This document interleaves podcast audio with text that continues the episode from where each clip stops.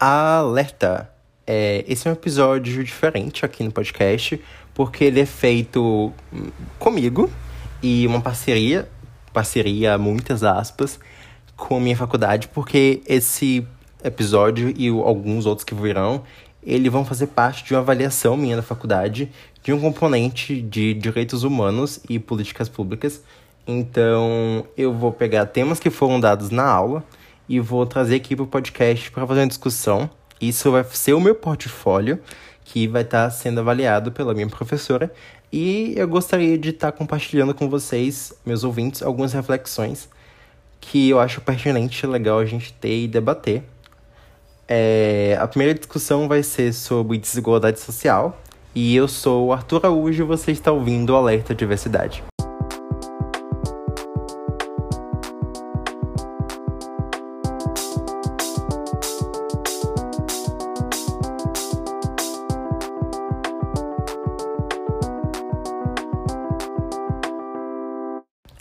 Olá, pessoas, sejam bem-vindos a mais um episódio aqui do podcast. E seja bem-vinda também, minha professora que tá, me, tá ouvindo isso aqui. É, eu espero que você sinta vontade em casa. É, uma coisa que eu queria avisar é que eu, quando eu gravo isso aqui, tem muitos barulhos de carro na rua no fundo. Então, é uma coisa que tem que ser acostumada. Mas vamos lá. É, uma coisa, vou começar isso aqui para fazer esse episódio. Eu acho que foi um dos mais difíceis até então que é porque eu não sabia que rumo seguir e por onde começar a falar. Porque quando a gente fala de desigualdade social, a, a gente abre um leque enorme. Até quando eu estava fazendo algumas pesquisas para fazer esse episódio, tipo, mais organizadinho, eu achei tantos rumos possíveis de trazer essa discussão que eu ainda fiquei muito mais incerto do que eu faria. Então eu vou começar lendo um, a resposta de um fórum que a professora questionou sobre o que era desigualdade social, o que a gente pensava sobre isso. E aí a minha resposta foi: quando li a pergunta de desigualdade social, o que me vem à mente é a cena do filme sul-coreano Parasita, ganhador do Oscar de melhor roteiro e melhor filme em 2020, que acompanha uma família que mora na periferia e, após muita labuta, consegue um emprego para trabalhar numa casa de uma família muito rica do outro lado da cidade e é discrepante a realidade que cada família vive. E em determinada cena há uma chuva muito forte que destrói a moradia da família mais pobre e eles perdem quase tudo. E o marido precisa trabalhar no dia seguinte como motorista e enquanto dirige ele escuta a chefe falando no telefone dizendo: "Como a chuva de ontem foi uma bênção". E esse momento ele ilustra muito bem os privilégios dela de colocarem ela numa posição onde um evento que foi devastador, do ponto de vista dela, era uma coisa que ela só conseguia apreciar, sabe? E aí vem o, o caso de que desigualdade social vai muito além disso, mas eu penso que está na, paralelamente com a ideia de desnível, desnivelamento e a discrepância entre a qualidade de vida de umas pessoas e outras. E quando se trata de falar do Brasil especificamente, a gente tem uma história de um nascimento de um berço de colônia e exploração, né? E aí as consequências da escravidão, elas ecoam até os dias de hoje, tanto nos pensamentos quanto nas atitudes da população, como uma, como uma forma que a sociedade se estrutura após o início do mito do fim do trabalho escravo. Eu abrindo um aspas aqui um parêntese para explicar essa parte. Ele tá passando um caminhão na rua. Mas paciência, deixa eu ver se eu consigo pausar. Não vou conseguir pausar a gravação, não, então. Paciência, né? Vamos lá. É, a gente tem. É, é bom falar agora mesmo. é, então, pessoas que estão ouvindo isso aqui pela primeira vez, realmente é caótico, assim, às vezes. Às vezes eu corto, às vezes não, porque a gente tem que compreender o ser humano como um indivíduo que não é tão linear assim no fluxo de pensamento. E vamos lá. A gente tem o Brasil e a gente foi colonizado pelos portugueses e afins. E os portugueses trouxeram escravos. E quando chegou um momento onde a escravidão, entre aspas, precisava acabar, ela, o nosso país, ele se transformou de uma forma onde as pessoas pretas elas foram escanteadas e jogadas à margem da sociedade e os preconceitos que existiam, eles continuaram sendo perpetuados. mas agora as pessoas pretas, elas teriam, pessoas pretas e, enfim, teriam que lutar pela sua sobrevivência de uma forma tão árdua e talvez até mais quanto antes. E aí a gente vai construir a nossa sociedade atual em cima disso. No caso, as pessoas marginalizadas, os pensamentos e tudo vai estar ali em volta dessa estrutura que remanescente, né? Que permanece nos dias de hoje.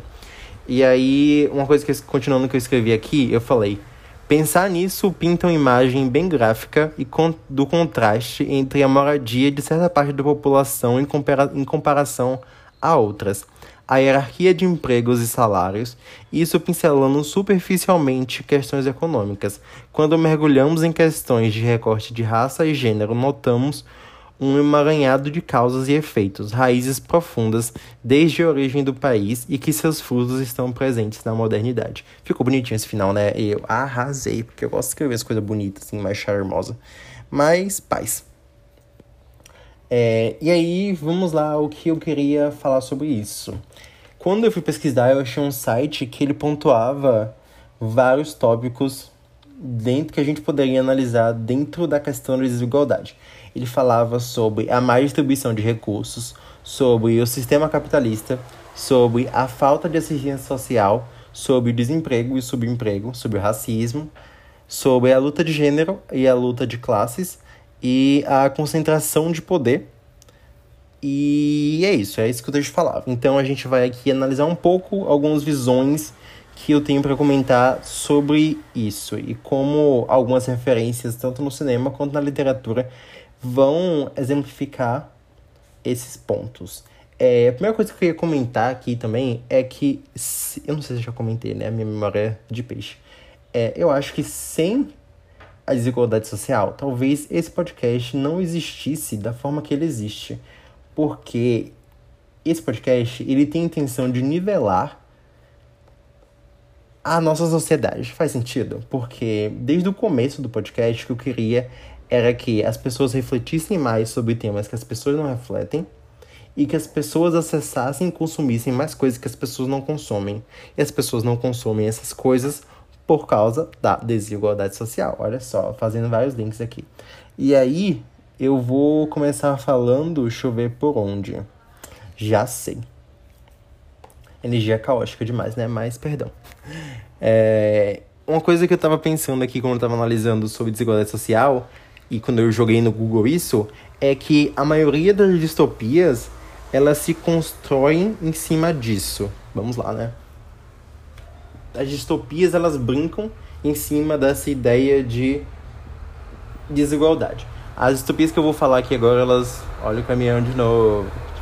As distopias que eu vou falar aqui agora, elas não são necessariamente diversas, né, pra estar aqui no podcast, mas é para ilustrar o... essa questão. E depois eu vou falar mais um pouco sobre diversidade no meio disso aí, no recorte. A primeira coisa que eu posso ilustrar bem é jogos vorazes, que a gente conhece sabe, muito bem, eu acho. A maioria das pessoas consome jogos vorazes em certa época e ainda consome. Então, jogos vorazes, ele tem ali um, uma, uma, uma estrutura que é Panem, que é o um mundo pós-apocalíptico. E nesse mundo ele é dividido entre 12 distritos, eram 13, mas um foi destruído, e temos a capital. E a gente vai indo da capital até o número 12 e a cada número que passa, a sociedade vai ficando mais pobre. Olha só que coisa. Enquanto a capital, as pessoas, elas comem e vomitam para comer mais. Na, no distrito 12, que é o distrito da protagonista Katniss, que no livro ela é narrada como uma pessoa não branca, olha só, interessante isso, de comentar isso, mas no filme nós temos a Jennifer Lawrence branquíssima atuando.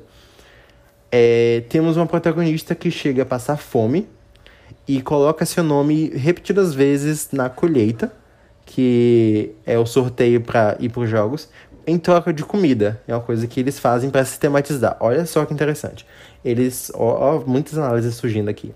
Nessa realidade, as pessoas colocam sua vida em risco para em troca de comida.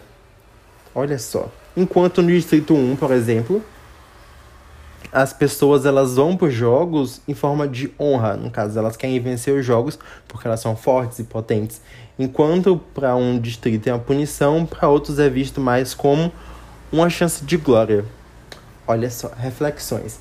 E aí a gente puxa para outras distopias, mas a gente já vê como é que na distopia ali tá nivelado. Quando eu fui assistir Squid Game, outro caminhão. Ai, gente, a vida é assim, né? Mas não vou parar, não.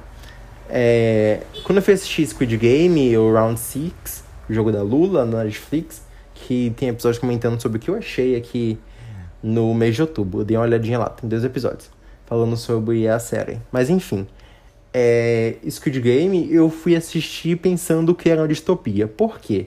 Eu fiquei pensando, por que pessoas se submeteriam a um jogo que iria custar a vida delas por querer? Se não fosse numa sociedade onde elas são obrigadas a fazerem isso, como acontece em jogos vorazes. Fiquei, por quê?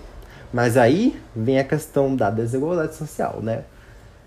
E outro, nossa, isso aqui vai dar duas camadas muito importantes que eu tinha discutido com o pessoal da live, principalmente com a Nath. Um beijo, Nath. Acho que foi com a Nath no, no dia que eu discuti sobre isso, quando tava lendo o texto. Enfim, aí nós temos o Realidade, um, uma série que se passa em 2021, se não me engano. E nós temos pessoas que estão em estado de pobreza ou endividadas ali e que elas vão se submeter a, a um jogo o que vai poder custar a vida delas, como eu já disse. E que elas vão fazer isso para poder pagar as dívidas delas, né? Olha só. Uh, deixa eu ver o que mais eu posso comentar nisso. Ah, e outra, outra coisa que eu queria comentar é que tem um momento do, do jogo que eu fiquei refletindo, do, da série que eu fiquei refletindo, e como isso se enca poder se encaixar aqui, é que tem um do, dos caras que tá lá dentro, que ele é médico, e aí ele. Spoilers, tá? Foi mal, pra quem não assistiu É, um dos caras ele é médico, e aí ele tem informação privilegiada de qual vai ser o próximo jogo, para ele poder se preparar. E aí tem um momento que o chefão descobre e acaba fazendo alguma. Um, tomando uma decisão. E a fala do chefão é que esse é um jogo que busca a igualdade. Outra, outro link aqui, que é, minha mente é assim, viu? É, tanto esse filme quanto Parasita são do cinema, da arte sul-coreana, tá? Então talvez eles tenham alguma questão aí com lutas de classe. Vou pesquisar mais sobre isso. Mas voltando aqui à análise. O cara fala que o jogo o lema do jogo é a igualdade. Então as pessoas elas têm que ter direitos iguais ao participar dos jogos. Mas eu fiquei, será que a igualdade realmente é justa nesse caso? Porque se eu pego um velho, uma mulher e um homem de 30 anos, super fortão de academia, as chances deles nos jogos, por exemplo, num cabo de guerra, não vai ser igual. Olha só, outro jogo que foi bem, bem interessante para falar sobre igualdade. Olha só. Não vai ser igual. Então aí eu fiquei pensando, juntando com saúde, na hora que eu tava conversando na live, sobre um dos princípios do SUS, que é a equidade, né? Que é você tratar os diferentes de forma diferente. Porque essas pessoas elas vão precisar de um, um, certo nivelamento. E aí eu dei um exemplo de que tem três pessoas de tamanhos diferentes. É tentando ver através de uma cerca, a maior delas consegue ver tranquilamente. A do meio, ela falta um pouquinho, e a mais baixa, ela falta muito para ela conseguir enxergar. E aí temos três caixotes. Se eu distribuir igualmente, a pessoa mais baixa não vai conseguir ver, não vai fazer diferença nenhuma para a pessoa mais alta, e a pessoa do meio vai ficar ok. Mas se eu distribuir isso de forma que seja siga o princípio da equidade, todos vão poder ver. Então, aí vem uma reflexão mais profunda de como a gente deveria lidar com a desigualdade. Olha só. E aí, seguindo esse princípio de jogo também, a gente tem uma distopia nacional incrível que é 3%, que está disponível na Netflix também, olha só. 3% começou como uma websérie no YouTube e aí foi adaptada, foi comprada pela Netflix e teve cinco temporadas. Foi cinco ou foram quatro temporadas. É, a maioria delas são muito boas e eu achei tudo assim sensacional.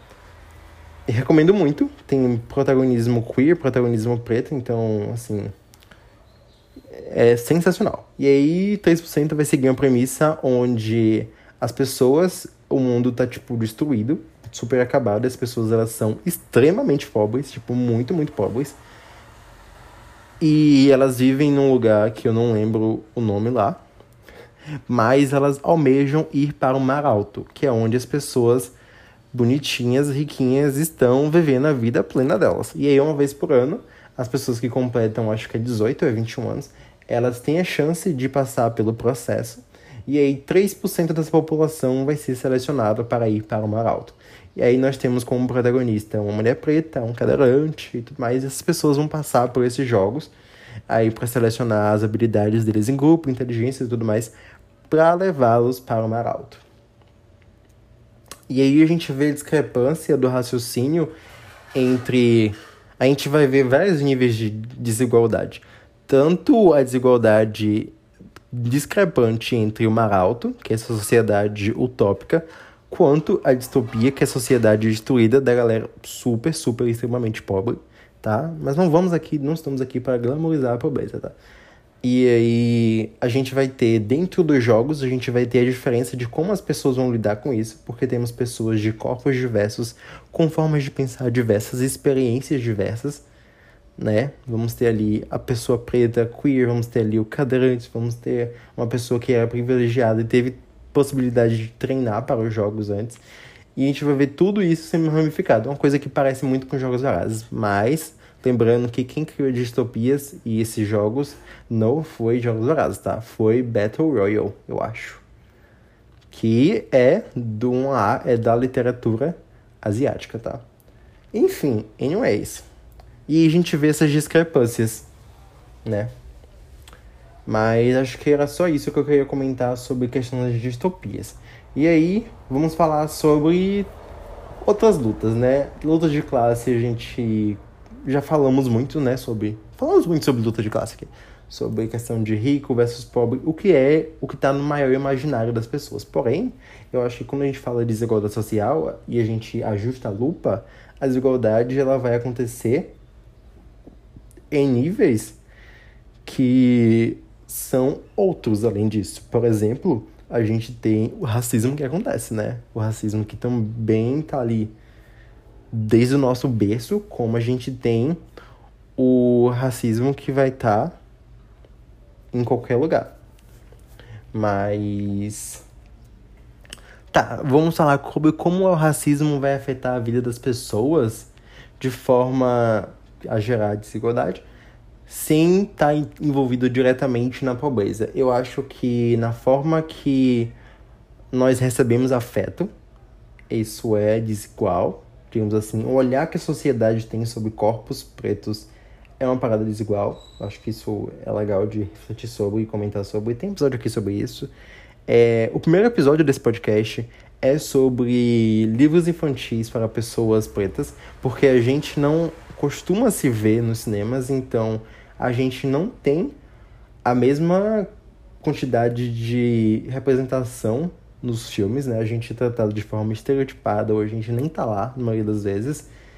E isso é alguma coisa que a gente deve refletir sobre e se posicionar e cobrar representatividade. Eu acho que as coisas estão melhorando um pouquinho, mas quase ainda não é lá, como já dizia Pete. E aí, entrando na questão de luta de gênero, que eu trouxe aqui, que vai também linkar com um pouco de, de do racismo. E vamos, vamos falar aqui sobre uma questão. Luta de gênero. Acho que eu tenho três coisas para falar sobre. quatro coisas para falar sobre isso. É, primeiro eu quero comentar sobre o filme Moxie. Eu não lembro se eu já cheguei a comentar aqui, mas eu fiquei um pouco indignado quando assisti esse filme. Porque nós vamos ter uma protagonista branca falando sobre feminismo, sabe? E aí vai ser uma garota que ela vê coisas acontecendo com mulheres à volta dela e ela fica super indignada e ela começa a escrever uma revista para turma dela, para pro colégio dela, para as mulheres da turma dela se unirem, né? Sororidade, uhul. E aí eu fiquei me perguntando, tá, por que a principal dessa história é a menina branca? Sendo que a gente tem do lado dela uma guria preta, sáfica incrível. A gente tem uma guria trans massa. A gente tem outra galera que tem uma história super show de bola. Que poderia estar tá no foco, sabe? Eu fiquei pensando, por que essa galera não é quem tá levantando a voz? Tá ali como coadjuvante, sabe?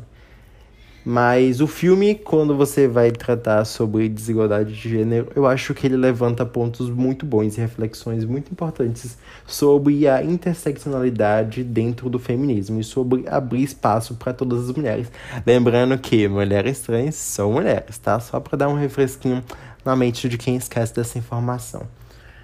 E aí, é isso sobre o filme Mox. E sobre o racismo, né? Porque, porque a pessoa preta não é protagonista? Hum, reflexões. E aí outra coisa que eu fiquei refletindo sobre essa questão de, de gênero e desigualdade é sobre... Eu assisti ontem... Nossa, muitos carros na rua. Ontem eu assisti o filme Last Night in Soho. É, noite passada em Soho. O filme não tem muita diversidade não pra querer comentar aqui. Mas quando eu fiquei, eu fiquei refletindo sobre uma coisa que eu já, já vinha pensando antes e eu vinha pensando antes com Verdades Secretas e agora ressoou nesse filme Sorro. É sobre como as mulheres que estão. Homens, quando querem ter um sonho, né? Eles vão e têm as suas dificuldades. Algo se tiver dificuldade, vai e consegue, né? Mas para uma mulher conseguir alcançar seu sonho já é muito complicado, né? E já dizia Taylor Swift: é, Eu tô cansada de correr o mais rápido que posso para chegar num lugar, sendo que eu chegaria muito mais facilmente se eu fosse um homem. Porém, Taylor Swift é branca, né? Então, se a gente for fazer um recorte ainda mais embaixo, para pessoas de cor, meus amigos, não, é só piora. Mas, né, paciência, paciência.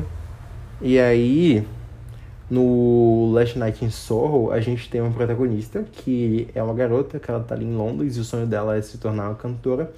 Mas acontece que os homens começam a abusar delas, sexualmente falando. E isso também acontece em Verdades Secretas, onde a Angel, ela tem sonho de ser modelo, mas aí acontece que homens começam a abusar dela sexualmente falando.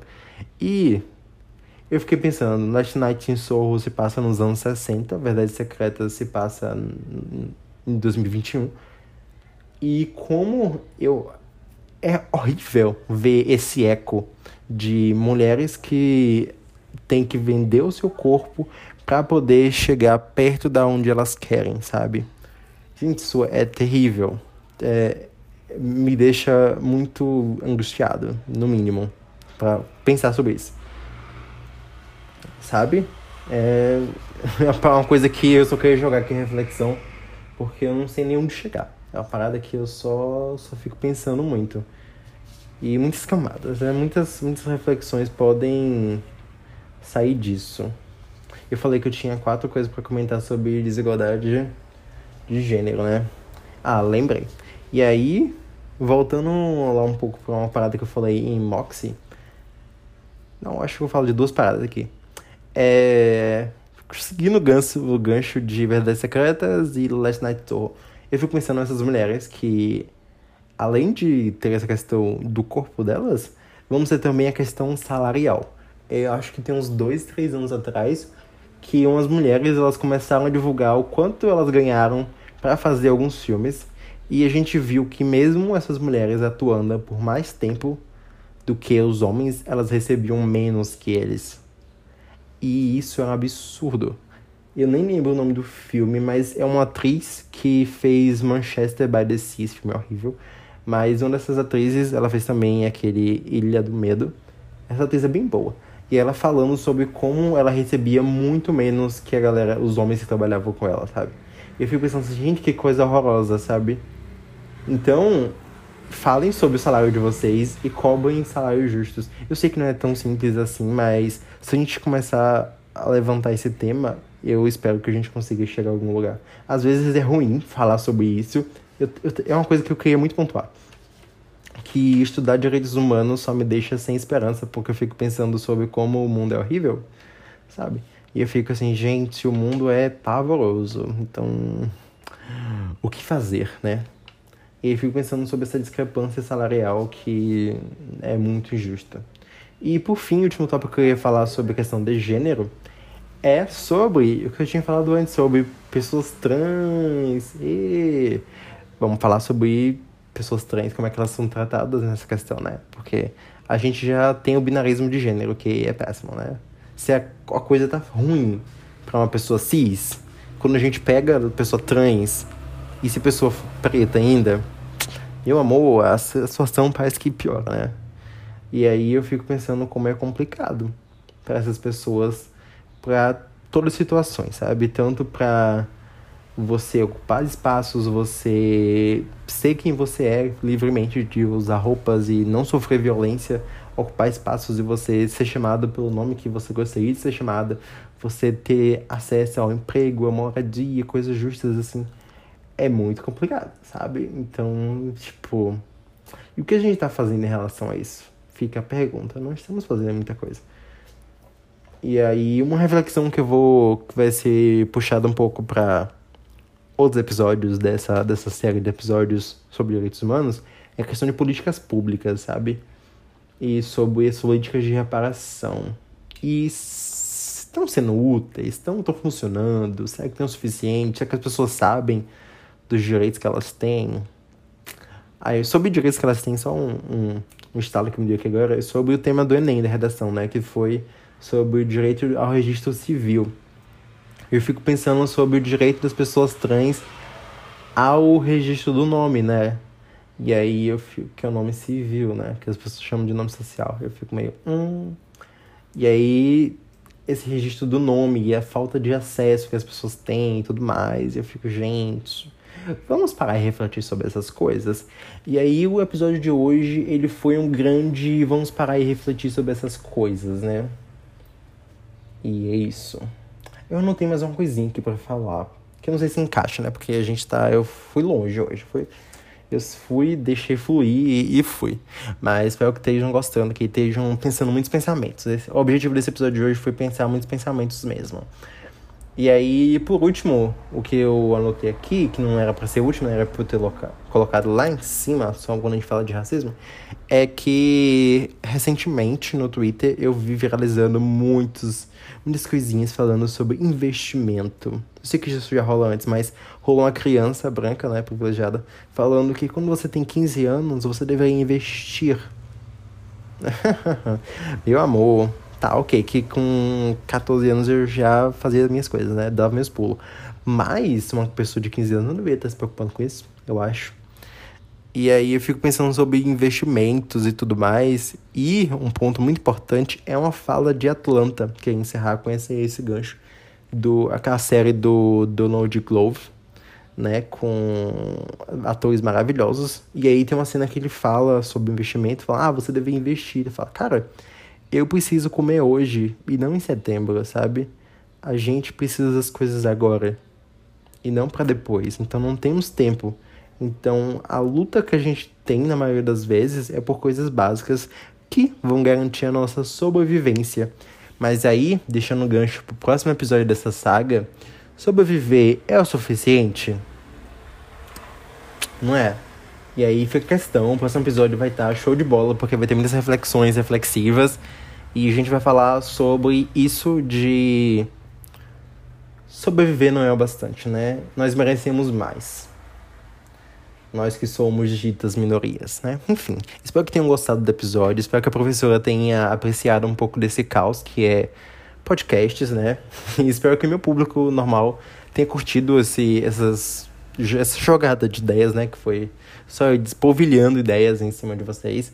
Mas para gerar conversa mesmo, tá? É, minhas redes sociais estão na descrição. Quem quiser conversar sobre isso, eu faço live na Twitch segunda, terça e sexta, a partir das duas da tarde. A gente pode conversar por lá também e debater essas coisas. Então, é isso, pessoas, e até mais.